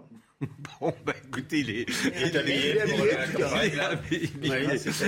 Il est bien Bon. habillé pour la campagne. Bon, merci euh, Gilbert Collard. Euh, merci euh, Jean-Louis et, et Charlotte vont nous quitter parce qu'on va parler de Jean-Pierre Bacry. Je ne sais pas si vous avez une tendresse particulière. Une grande pour tendresse pour Jean-Pierre Bacry. Ouais. Oui, ça Il y a un sûr. très joli documentaire en plus qui passe sur France 3 que j'ai vu de Georges-Marc Benamou qui vra- vraiment très bien marché d'ailleurs sur France 3 et on va en, en parler qui est un peu qui est un peu bougon. Euh, merci euh, Gauthier Lebret. Bon, remarquez, vous pouvez rester un petit peu avec nous parce qu'on va quand même parler. Ah, euh, on va faire un petit retour euh, quand même très rapide. euh, ah, je sais pas si on aura le temps. Parce qu'il fallait qu'on parle également du, du masque. Vous avez vu les- le retour du masque à Paris. Euh, euh, comme il y a les- c'est les nouvelles. Ça paraît plus grave qu'Ibiza. Hein. Alors, c'est les nouvelles mesures. Alors, vous qui défendez quel porte-parole du gouvernement, ça va vous plaire, Jean-Louis Burgard. Le port du masque à Paris, vous savez qu'au lieu de dire, bon, euh, ce qu'on aimerait, c'est qu'on dise, bon, écoutez, on a entendu ce qu'a dit le Conseil d'État. Je vous propose de faire confiance aux Parisiens. Vous mettez le masque à l'extérieur euh, à votre gré. Vous voyez vous-même, vous êtes assez grand et responsable pour savoir quand faut le porter. Et en gros, pour résumer, quand il y a du monde, quand il y a des gens, des gens. Bon, dehors. Il y a une Bon. étude. Ça, ça serait Il l'intelligence. Oui, euh, Mais les petits hommes gris qui gouvernent. Je peux vous répondre? Non, pas encore. Les petits hommes gris, c'est les administratifs. Les administratifs, faut que ça fasse des, faut que ça fasse des mesures, faut que ça fasse des textes. Donc, ils ont pondu un truc. Port du masque à Paris pour les marchés, les brocantes, les vides-greniers. les vides-greniers. Rassemblement ou réunion de plus de 10 personnes sur la voie publique. T'en as 9, pas de masque. T'en as 10, t'as un masque. À l'arrêt de bus, au tramway, à la bord de gare et de centres commerciaux, entrée, sortie d'établissements scolaires, lieux de culte. Mais enfin, c'est grotesque. Qui va dire à ces gens qu'ils sont grotesques? Vous? Je voulais simplement vous lire un petit, euh, une étude va paraître demain. euh, qui, on en parle dans, dans le journal Le Monde ce matin. Selon une étude apparaître sur le site du Conseil d'analyse économique, la France a évité près de 4000 morts et la perte de 6 milliards d'euros entre juillet et décembre, tout en gagnant 13 points de couverture vaccinale grâce, grâce à l'impact du pass sanitaire. Mais vous n'en savez rien, moi non Ah, c'est une étude. je Bah, une dis, étude, voilà. Je bah, suis pas étude. médecin, je suis pas La même étude qui, disait que Rémi. Vous voulez que je vous fasse demain. écouter ce que Rémi Salomon disait le 23 décembre? Ça vous intéresse Le directeur de la PHP qui expliquait que les réals allaient exploser? C'était une étude. Donc moi, je ne les crois pas, pour tout vous dire. En revanche, ce que j'aimerais, c'est qu'on nous parle avec intelligence. Et qu'on nous dise, le masque à l'extérieur, vous êtes grand, vous avez compris, quand il y a du monde, vous le portez. Mais autrement, euh, on ne fait pas un texte pour les vides greniers. Mais c'est pareil Non, avec. mais euh, franchement, Parce qu'avec leur ils rhétorique. vont nous dire euh, à quelle heure aller déjeuner. Non, mais ils nous diront toujours que c'est grâce à leurs mesures qu'on s'en est sorti. Et d'ailleurs, là, ils s'en sortiront avec le pass vaccinal. Vous noterez que le pass vaccinal est tellement efficace qu'avant même d'entrer en vigueur, il fait baisser les contaminations. Il faudra s'en souvenir quand on nous expliquera que c'est Merci eux. en tout cas Charlotte, c'était un plaisir. Merci, euh. Jean-Louis. Je ne vais pas vous dire au revoir comme ça, mais euh, nous À la semaine recevons, euh, prochaine, nous, heureux- bah, nous recevons deux femmes, Valérie Benaïm et Sandra Freeman, Jean-Pierre Bacry, le bougon gentilhomme. À tout de suite. Rendez-vous avec Sonia Mabrouk dans Midi News du lundi au jeudi de midi à 14h. Il y a un an, le 18 janvier 2021, euh, Jean-Pierre Bacry nous quittait, le bougon gentilhomme aux, édi- euh, gentilhomme aux éditions de l'Archipel, et c'est publié, écrit par euh, Valérie Benaïm, bonjour, et Sandra Freeman, bonjour. Alors, le public vous connaît. Euh, vous étiez rencontrés à LCI sous l'impulsion du célébrissime Jean-Claude Dacier à l'époque, qui était, c'était une pépinière de talent, bien évidemment que ce, que comme les Vous choses le ont rappelez bien, très bien, d'ailleurs, Pascal. les choses ont bien changé à LCI, bien évidemment. Bon, je referme la- Et les talents je referme la parenthèse. Bon, et euh, euh, évidemment, d'abord, je vous remercie d'être là euh, plaisir. euh, euh, avec nous. Je trouve que la couverture vraiment dit beaucoup de choses. Elle est superbe, elle est magnifique cette photo. beau titre. Voilà, alors le bougon, gentilhomme, très beau titre, mais la, la photo est belle. Il y a toute l'humanité, la, la tendresse, la, la, aussi Ce, la re- ce- mélancolie. ce regard aussi qui, euh, qui, euh, qui frise un peu quand même. Et euh, vous écrivez, euh, Jean-Pierre Bacry, toute sa vie, catalogué par certains comme un acteur pour bobo de gauche et maintenant salué et pleuré par la France entière. Chacun a le sentiment de perdre un proche.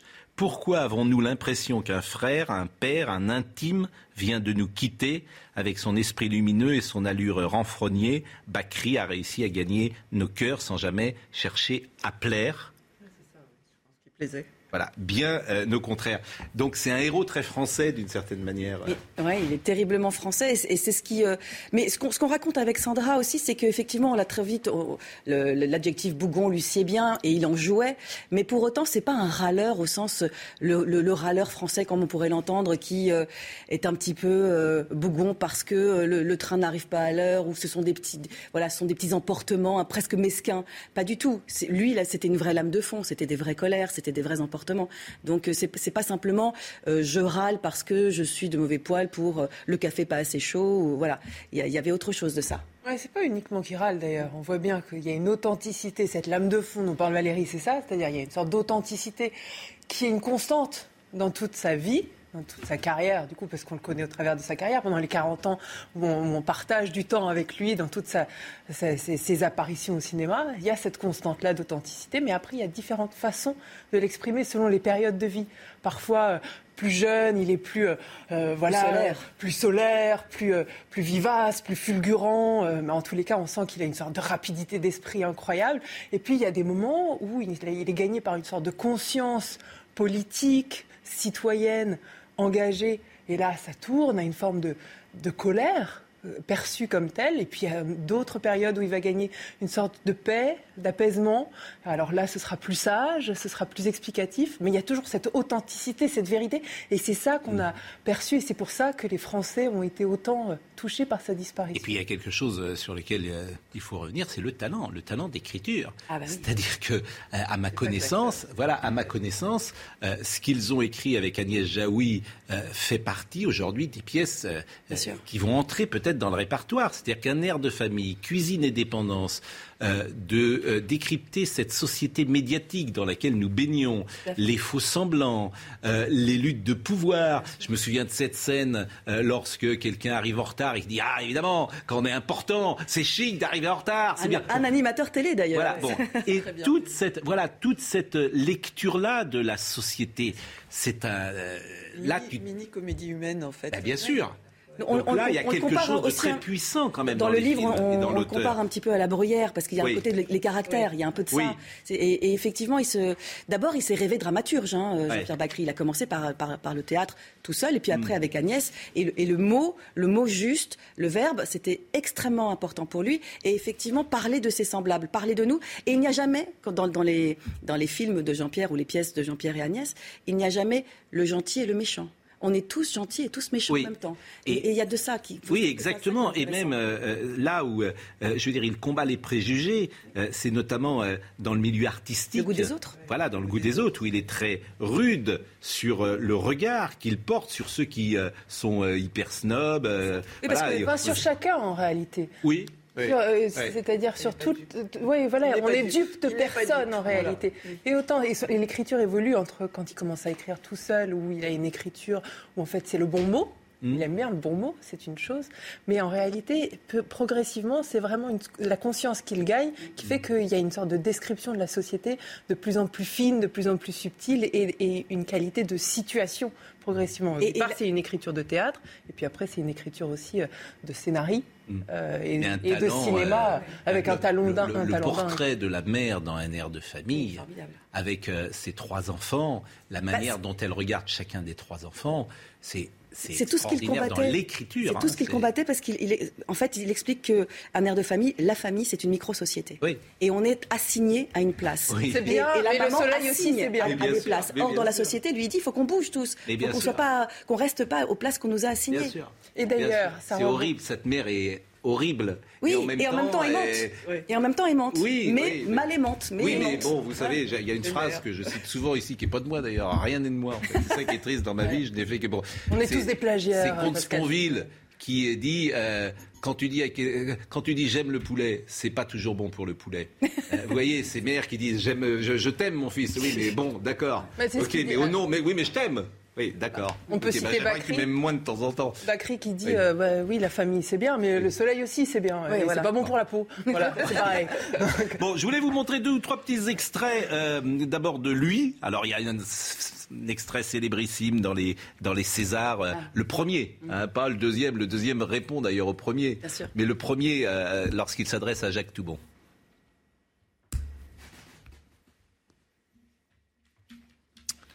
Jean-Pierre est là, monsieur Toubon Par où? Je ne sais pas si vous avez vu, mais on, on voulait vous faire passer un petit message. Euh, je ne sais pas si, euh, si vous le lirez. Ça, c'est un tout petit électorat. Mais euh, on vous réclame des choses, on vous demande de discuter. Et contrairement à Thierry Lhermitte, je ne pense pas que ça n'ait rien à voir.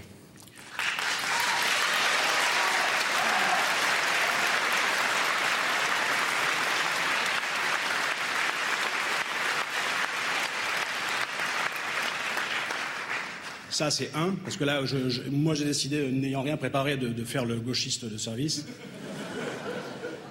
Et deux, toujours eux-mêmes, euh, Toubon et Carignon, je, je précise que nous tous, les supporters de Canal+, nous resterons très, très vigilants sur euh, cette in- indépendance que nous tenons à ce qu'ils conservent. Voilà.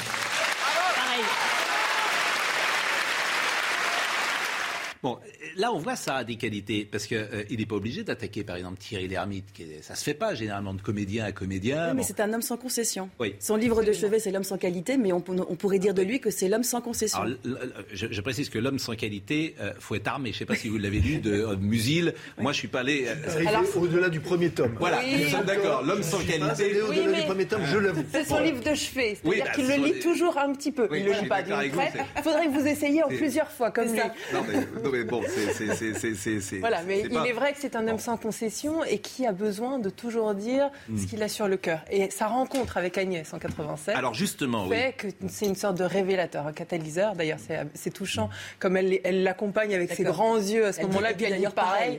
C'est-à-dire qu'en réalité, ils se rencontrent et c'est une rencontre de conscience. C'est comme si, au moment où ils se rencontrent, il accouche de lui-même. Il se révèle et ça lui permet de, de faire éveiller sa conscience, d'exprimer tout ce qu'il a à dire, d'avoir cette conscience politique. Et là, en fait, l'un l'autre, ils s'entraînent dans, ce, dans cette euh, authenticité et ce droit de dire ce qu'ils ont sur le cœur. J'écoutais hier soir, quoi, je revoyais un documentaire qui est consacré donc à Jean-Pierre Bacry, qui reprend d'ailleurs un peu euh, votre éditorialisation, si j'ose dire. On se retrouve C'est dans peu- une même narration, Exactement. en effet. Cette C'est- même, euh, avec euh, le- oui, le documentaire de Stéphane Benamou, Voilà, produit c'est par disponible, Siècle. je le dis sur France 3, on va faire de la pub pour France 3, pourquoi pas. Mais je crois que est c'est. Sam Carman qui dit Oui. une chose incroyable à un moment. Il dit des acteurs, auteurs, metteurs en scène, dans le siècle, il n'y en a que deux, Sacha Guitry et lui. Oui. Alors, deux, mais peut-être d'autres ont-ils fait ça, mais euh, euh, pas au même niveau. manifestement, mais, mais, mais de pouvoir, de produire. C'était eux, parce que c'est quand même, c'est Oui. quand Oui, même, avez quand un, un binôme. Et d'ailleurs, il le dit, c'est-à-dire Oui. que c'est une symbiose. Et ça, Oui. j'adore l'idée qu'il a là-dessus, c'est-à-dire qu'on est Chacun reste tel qu'il est, une cellule. On n'est pas en osmose, on s'é- on s'éteint pas l'un l'autre, Mm. mais ensemble, en symbiose, ils produisent le plus beau. Et c'était important, c'était important pour eux d'ailleurs d'être et évidemment euh, scénaristes et comédiens. Oui. Et d'ailleurs, au départ, ils ont écrit parce qu'ils ne trouvaient pas de rôle euh, à leur mesure, et, notamment Agnès surtout Agnès. Voilà. Et, euh, et notamment quand ils, quand ils écrivent euh, pour Alain Resnais, la première fois, Smoking No Smoking, ils jouent pas dedans. Et ils sont un peu frustrés. Et, euh, et ils disent plus jamais ça, en fait. Plus jamais. Et là où ils sont radicaux tous les deux, c'est qu'ils imposent au cinéma la distribution qu'il y avait sur scène avec Sam Carman. Et tu as ouais. toujours des producteurs qui disent euh, machin. Pas c'est assez bankable, bankable, etc. Mais même aux producteurs de, de théâtre, il impose les, les rôles de Zabou et de Sam, alors qu'a priori, euh, il ne voulait pas. Il y avait une sorte de, de pureté, en fait, chez lui. C'est ça. De, Complètement. enfin, oui. Ouais. Pas qu'il doit Euh, pas être a- facile à Il n'y allait vivre, pas hein. pour, pas- l'argent. Parce que franchement, Parce que, euh, là, euh, quand on est sans concession, on peut, Oui. être, on peut être compliqué, Ouais, mais il en avait conscience. Pas facile et d'ailleurs, on, on le raconte, hein, qu'il y a parfois des, des moments de friction, y compris avec des amis proches, Oui. qui lui disent, mais enfin... euh, Ça va. Et quand il s'en rend compte, il, dit- il dit, oh non, mais t'as raison de me bousculer, euh, je travaille dessus. Il est bougon et écoutez, c'est euh, notre ami Olivier Benkemoun qui l'avait rencontré et euh, il a retrouvé dans les archives un, un- un- un témoignage de Jean-Pierre Bacry quand il parle de son caractère bougon. J'ai un tempérament, euh, j'ai un caractère, j'ai une personnalité. euh, je suis pas un acteur de composition, donc quand je quand j'aime un scénario, je me l'approprie et me l'appropriant, bah, c'est Jean-Pierre Bacry qui le joue. euh, donc euh, je le joue avec ma personnalité, mon caractère, et c'est ce qui fait qu'on me dit que je joue toujours des, des des râleurs et des bougons.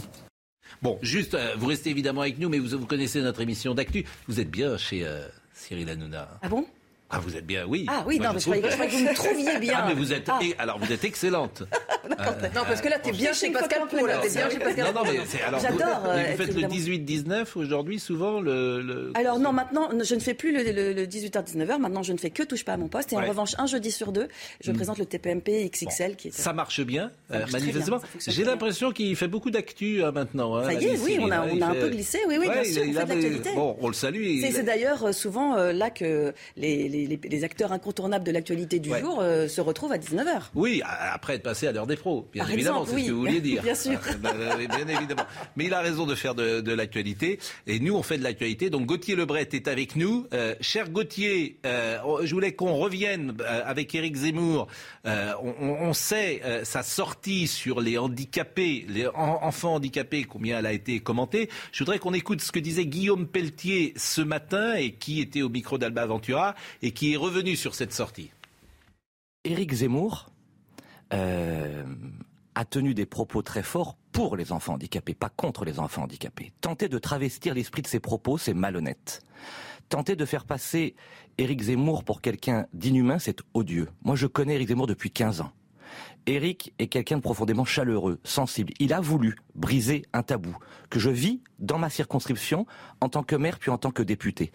Ce que nous proposons avec Éric Zemmour est la chose suivante. C'est du cas par cas. Il est des inclusions heureuses, des situations magnifiques, des enfants handicapés qui s'épanouissent dans les classes ordinaires. Oui, mille fois oui. Oui, Mais il est des cas, attendez, il est des cas où l'inclusion malheureuse devient une exclusion.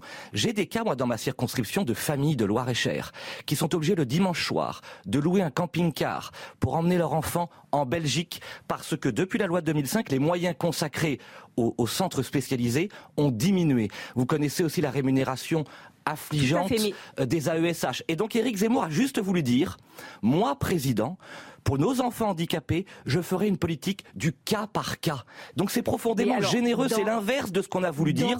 Gauthier, on a quand même l'impression que là, vraiment, le service après-vente de cette phrase aura été fait, qu'on a bien compris le danger qu'il y avait dans cette phrase et qu'il y aura eu explication sur explication et, et nouvelle explication. Tout à fait, Pascal. D'ailleurs, notre titre, c'est Eric Zemmour tente de déminer. C'est tout à fait ça, après avoir prononcé ce terme d'obsession de l'inclusion qui déclenche la polémique. Eric Zemmour n'a eu de cesse de communiquer dans une vidéo YouTube, sur un, un message euh, sur Twitter, dans différents euh, médias. Il s'est encore exprimé, évidemment, euh, ce matin à ce sujet. Et puis, quand vous interrogez des professeurs, ils vous disent qu'il y a un vrai, un vrai problème, une vraie question, et notamment un manque cruel de moyens à l'école pour accueillir correctement ces enfants qui sont en situation de handicap. Alors, il y a un manque de moyens parfois, et puis il y a une idéologie aussi euh, qui domine, de vouloir parfois mettre tout le monde dans la même classe. Et c'est là, c'est ce que ce qu'a dit Eric Zemmour euh, euh, ces dernières heures, a-t-il raison ou pas, chacun peut en discuter. En tout cas, je vous remercie Gauthier Lebret. Je vous remercie grandement. Merci, Pascal. Et donc la suite au prochain épisode. Mais vous, j'ai eu le sentiment tout à l'heure que vous étiez un peu choqué par cette phrase. Et comment dire, c'est intéressant en campagne électorale quand même de pouvoir parler de tous les sujets. Euh, c'est Ah vrai que les enfants sont mal accueillis. Les enfants différents sont mal accueillis à l'école. C'est une réalité. Non, mais qui est un sujet, c'est évident. Euh, Cela dit, c'est un sujet qui est extrêmement complexe. Ça dépend évidemment, ce ce qui- ce qu'il a dit d'ailleurs à un moment, ça dépend de, de- du handicap. Il y a des handicaps mentaux, il y a des handicaps physiques, c'est euh, plus ou moins grave. Euh, mais ça a été une phrase maladroite. Mais c'est vrai qu'aujourd'hui, il y a des, des- des parents d'enfants autistes qui, ne- qui ne trouvent pas de solution en France et qui, lorsqu'ils ont les moyens, parce que c'est extrêmement cher, sont obligés de mettre leurs enfants. C'est ça, comme si la vérité était maladroite. C'est ça qui me. Alors, est-ce que moi, j'ai toujours envie. Alors, en fait, cela dit, ma quand- nature me quand on pousse à mettre en les entier, sur Quand la on l'écoute en entier, c'est, Oui. ça Alors, on parle de ça l'est dérapage. C'est toujours la même chose. C'est-à-dire qu'on est en campagne présidentielle, donc évidemment, il y a une- un bout de phrase qui est, qui est exploité et, et mis en avant. Et c'est sûr, quand on vient d'écouter la- l'explication qui a été faite à l'instant, Mm. euh, oui, ça passe. Mais quand on isole cette phrase et qu'on la répète, ça choque. Et ça choque, euh, ça vous a choqué en tout certains. cas. Ça oui, ça vous a choqué. Aussi. Vous aussi, ça vous a choqué Ah oui, moi aussi. Pourquoi Qu'est-ce qui vous choque Moi aussi, ça m'a choqué. C'est-à-dire que euh, si à chaque fois, si à chaque sortie d'Éric Zemmour, il faut expliquer le contexte, qu'il n'a pas voulu dire ça exactement, que c'était autre chose, que c'était du cas par cas.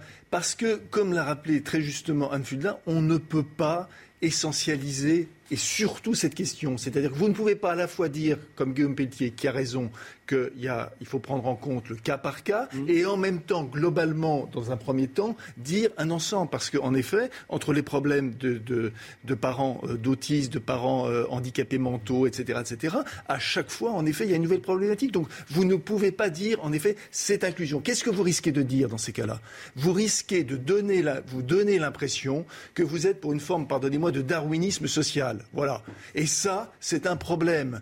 Parce que les gens, je suis d'accord qu'il faut cliver, mais avec cette pandémie, les gens ont aussi besoin d'empathie. Voilà, les gens ont aussi besoin de tendresse, Pascal Voilà. Pro. Mais vous Aussi. pensez que euh, euh, vous tout. pensez que lui euh, ne, ne- ne- comment dire ne pense pas que les gens ont besoin de tendresse et que c'est Mais précisément question- le contraire et qu'il mais pense à, l'épanouissement des enfants euh, en disant cela. Les personnes ne connaissent pas Éric Zemmour Oui. comme nous, nous le connaissons. Non, parce mais que vous pensez l'avons qu'il ne pense côtoyé. pas à l'épanouissement des enfants Je dis simplement, je Oui. dis simplement que ces propos ne donnent pas à pen- ne, ne donnent pas à penser exactement le fait que euh, Il y a beaucoup en- de en fait, souffrance derrière- Comme, comme derrière. disait Shakespeare, c'est dire que c'est Derrière. le lait de l'humaine tendresse. Vous savez cette phrase célèbre de Shakespeare. Bien sûr le lait a- de l'humaine tendresse. Voilà.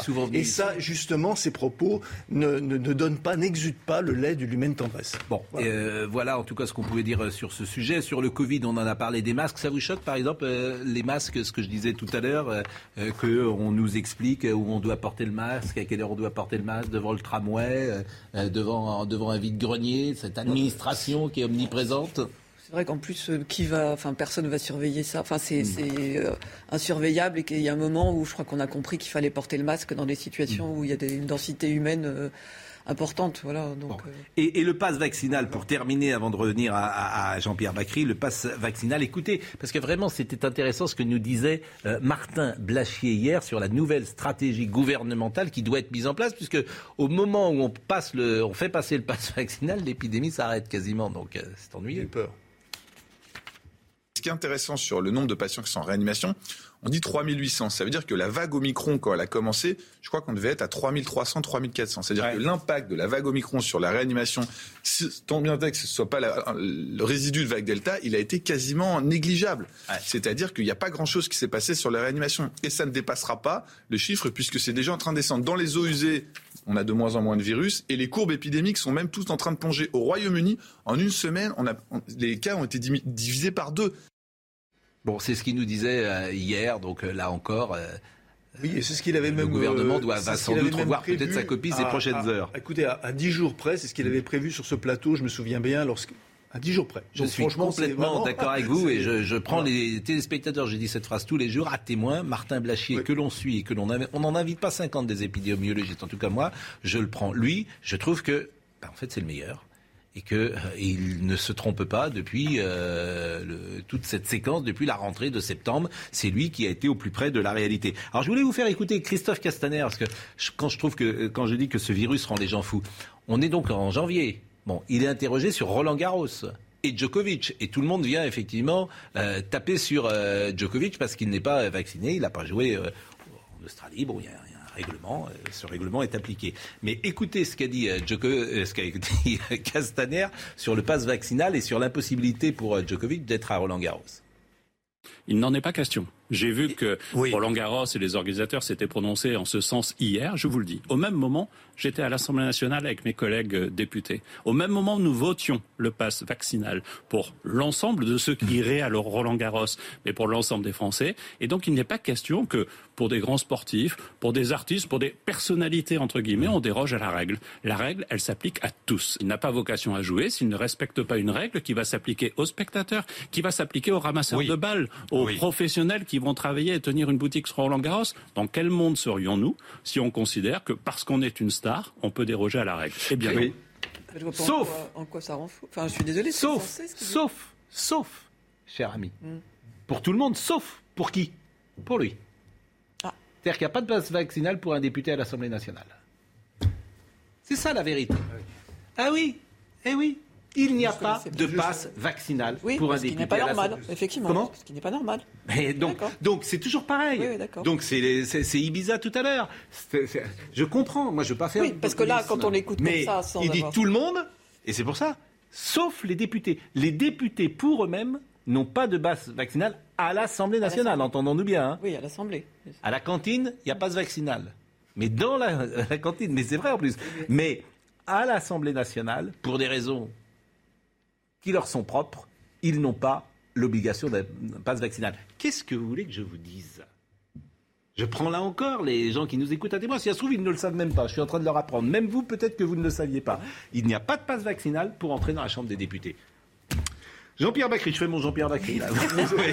D'une certaine. Alors, bon, je voulais vous montrer une Pas séquence. vraiment, pas vraiment. Non, parce que Non, il parce a- n'est pas non plus Voilà, il a- pensée, bon, euh, il a- bon. Je peux pas parler à sa place. Bon, il y a- a une radicalité. Moi, j'ai été très frappé. euh, a- a- on va écouter euh, parce qu'il est drôle, euh, intelligent, brillant. Mais il y a une chose quand même qui est, qui est incroyable, c'est le rapport à la mort. Quoi. Comment il a vécu ces dernières semaines.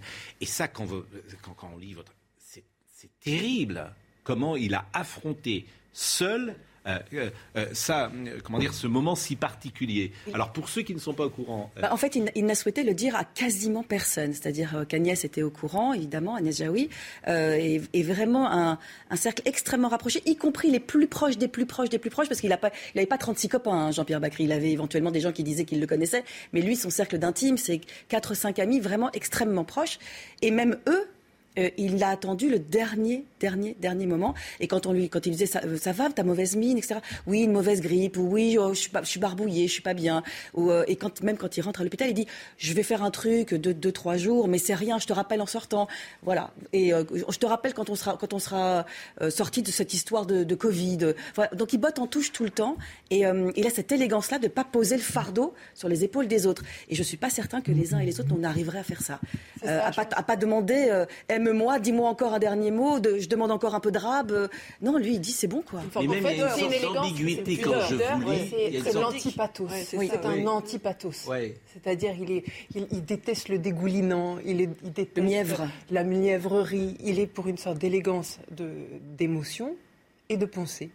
Donc il est toujours sur l'antipathos, l'antimépris, la considération, Mm. le respect. Je ne me déverse pas sur l'autre, je reste dans une verticalité élégante. Il est Il y a une vraiment sorte assez remarquable. quand on vous dit, on se demande s'il s'est soigné. S'il a voulu se soigner ou si euh, lui-même, détestant, parce que c'est quelque chose qui revient beaucoup dans votre bouquin, euh, détestant les contraintes, voulant vivre dans une indépendance totale, voulant vivre la vie telle euh, que, euh, d'être dépendant de personne. Et effectivement, la médecine, c'est une dépendance. On se demande si... euh, Non, en revanche, ce que l'on peut dire, c'est qu'il n'a jamais demandé à être soigné, j'allais dire, mieux qu'un autre, Oui. parce que je m'appelle Jean-Pierre Oui. Bacry. Donc, il, a, il, a, il, a, il a été dans un hôpital public, il a, enfin, il a jamais cherché à, à faire euh, euh, état de sa notoriété qui aurait pu éventuellement euh, lui donner, euh, octroyer des passe-droits pour euh, des professeurs ou autres. voilà. Euh, L'amitié est une valeur centrale pour Jean-Pierre. Avec lui, ses proches partagent quelque chose de fondamental. C'était profond. C'était sur euh, la façon dont on voyait le monde sur ce qu'on aimait, sur ce qu'on n'aimait pas. C'était se méfier du conformisme et des conventions. Ça, c'était un truc qui nous ressemblait vraiment très fort, tente d'expliquer Olivier Doran. Euh, Jean-Pierre n'accorde son amitié qu'à très peu de monde, et rien n'est jamais acquis. Il demande beaucoup, peut se montrer cinglant, et même parfois injuste, mais c'est le prix à payer pour cette amitié. Et si l'un des amis de ce cercle restreint tombe en disgrâce, il disparaît euh, pour tous. Ah oui. Et, ouais, et donc, et, et- et c'est difficile d'ailleurs pour pas, pas mal de ses Ah amis, oui. parce que, Parce que euh, ça peut être parfois, bon, au début c'est un homme un de hein. bande. Oui. C'est Alceste. D'une certaine façon. Ah bah c'est complètement Alceste, c'est C'est la ça. scène entre Alceste et Philote, mais vous diriez ah bon, mais oui, je lui dirais que euh, bon. Alors voyez ces photos. Euh, alors bon, cette photo de jeunesse. et- et- d'abord, Avec il- Grégoire Osterman. Ça, c'est une photo Ah avec Grégoire ouais. Il est très beau, jeune. hein. Il est très beau. Il a toujours été D'ailleurs, beau, quand mais il, est- arrive au cours Simon, les Oui. filles sont folles de lui. Oui, c'est Ce ça. grand brun athlétique, Très, euh, solaire, Méditerranéen. Cette photo est, est vraiment euh, Formidable.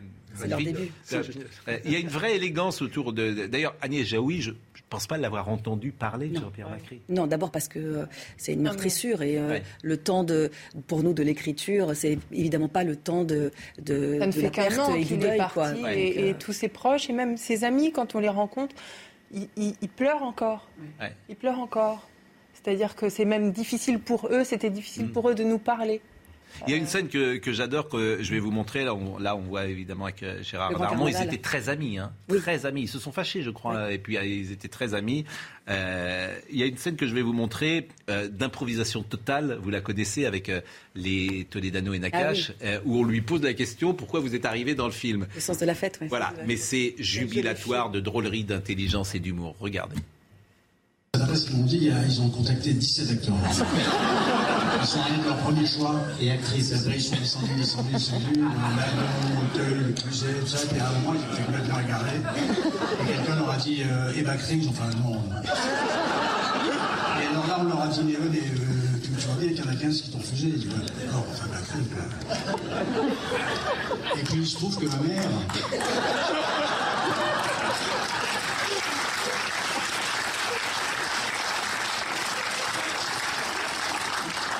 Ma mère connaît bien leur mère.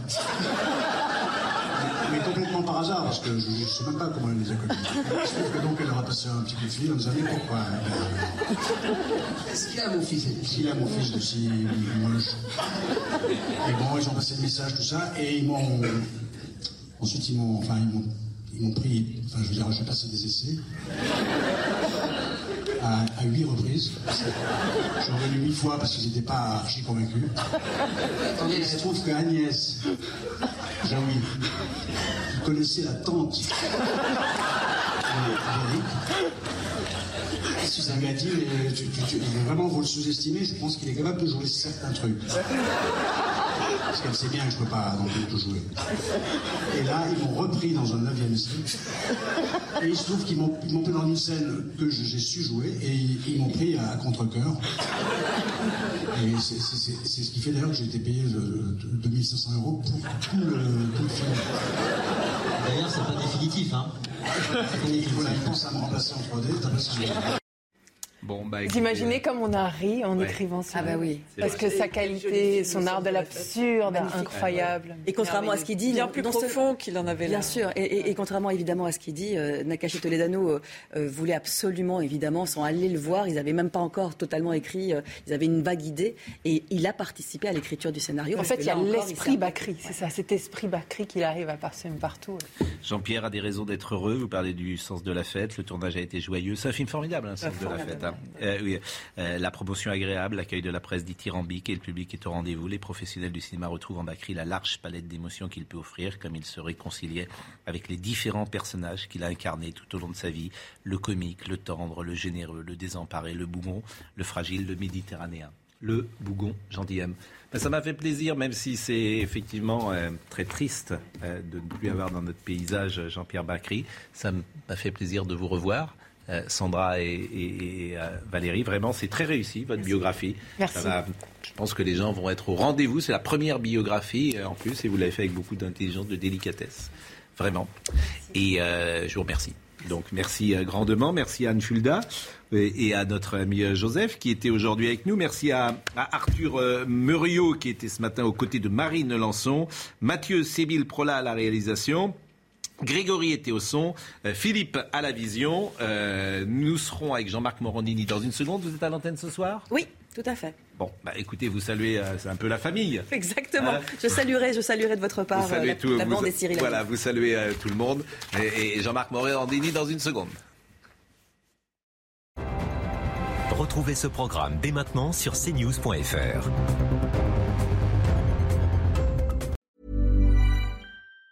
Planning for your next trip? Elevate your travel style with Quince. Quince has all the jet setting essentials you'll want for your next getaway, like European linen, premium luggage options, buttery soft Italian leather bags, and so much more. And it's all priced at 50 to 80% less than similar brands. Plus, Quince only works with factories that use safe and ethical manufacturing practices. Pack your bags with high-quality essentials you'll be wearing for vacations to come with Quince. Go to quince.com slash trip for free shipping and 365-day returns. Hi, I'm Daniel, founder of Pretty Litter. Cats and cat owners deserve better than any old-fashioned litter. That's why I teamed up with scientists and veterinarians to create Pretty Litter. Its innovative crystal formula has superior odor control and weighs up to 80% less than clay litter. Pretty Litter even monitors health by changing colors to help detect early signs of potential illness. It's the world's smartest kitty litter. Go to prettylitter.com and use code ACAST for 20% off your first order and a free cat toy. Terms and conditions apply. See site for details.